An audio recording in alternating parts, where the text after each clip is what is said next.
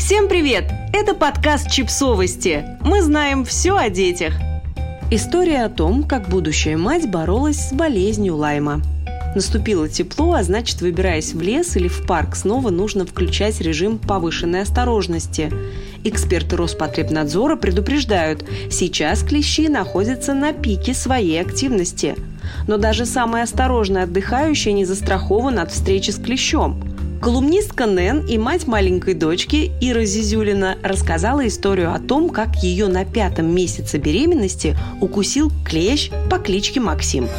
Что вы знаете о клещах? Я – все. Просто меня на 20-й неделе беременности укусил заразный клещ. Истории о том, как действовать в таком положении на просторах интернета, нет. Естественно, мы с мужем сделали все неправильно. Спойлер, конец истории счастливый. Обо всем по порядку. Самое главное – вытащить клеща живым, а не смывать его с криком «Ой, мамочки!» в унитаз, как это сделал мой муж. По-хорошему лучше обратиться к врачу, он сделает все правильно и быстро. Если возможности попасть к врачу нет, кровососа нужно бережно, почти любя, извлечь, посадить в баночку с влажной ваткой внутри, дать доступ кислорода и принести свежую прессу. Не нужно его мазать маслами, поджигать или давить, ведь в вас теперь течет одна кровь. Воспользуйтесь прочной ниткой или пинцетом, захватите членистоногого максимально близко к голове и выкручивайте. В лабораторию его нужно доставить живым. Анализ клеща на энцефалит и боррелиоз, самые распространенные заболевания, передаваемые клещами, занимает не более трех суток, после чего вы либо выдохнете, либо получите лечение. Как вы поняли, мой клещ был отправлен бороздить просторы канализации. Самое страшное, что без клеща выявить болезнь можно только по симптомам. Кровь на анализ сдать получится через две недели после укуса. Иначе в организме не накопится достаточного количества антител, и результат будет неверный. Врач в инфекционной больнице выслушал мой рассказ и спросил, каким был клещ. Интерес к размерам клеща у врача возник не просто так. Оказывается, чем толще Максим, так я назвала клеща, тем больше времени прошло с момента укуса. Чем дольше контакт зараженного паукообразного с кожей, тем выше шанс заразиться. Максим был плоским, а значит я и мой ребенок с большей вероятностью могли быть здоровы. Что делать дальше?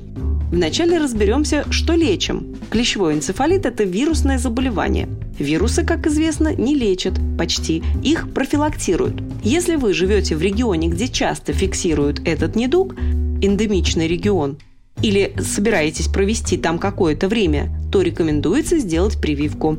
Подумать об этом нужно заранее, потому что прививки делают в несколько этапов в конце зимы до прихода тепла.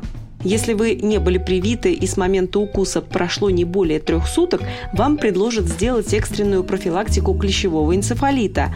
По-простому укол специфического иммуноглобулина, который нейтрализует вирус в организме. Боррелиоз, он же болезнь Лайма, заболевание, вызываемое бактериями, а значит лечиться антибиотиками. Некоторые врачи рекомендуют пропить профилактический курс антибиотиков сразу после укуса. Другие склоняются пить антибиотики только после подтверждения диагноза.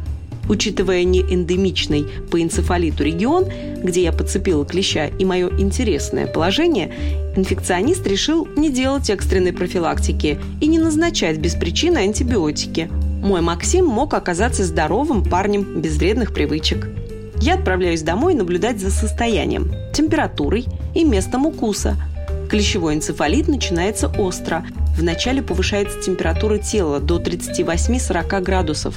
Возникает озноб, общее недомогание, головная боль, ломящие и тянущие боли в мышцах, разбитость, нарушение сна – Похожие симптомы и у боррелиоза. А если беременная женщина в состоянии стресса, то головные боли начинаются еще и у ее мужа. Ровно через две недели, как по методичке, вокруг места укуса стало образовываться красное кольцо. Оно росло и обретало четкие очертания. Это так называемая мигрирующая эритема, главный признак боррелиоза. Я взяла себя в руки, прикрыла кольцо всевластия штаниной и пошла в Мордор, в инфекционную больницу.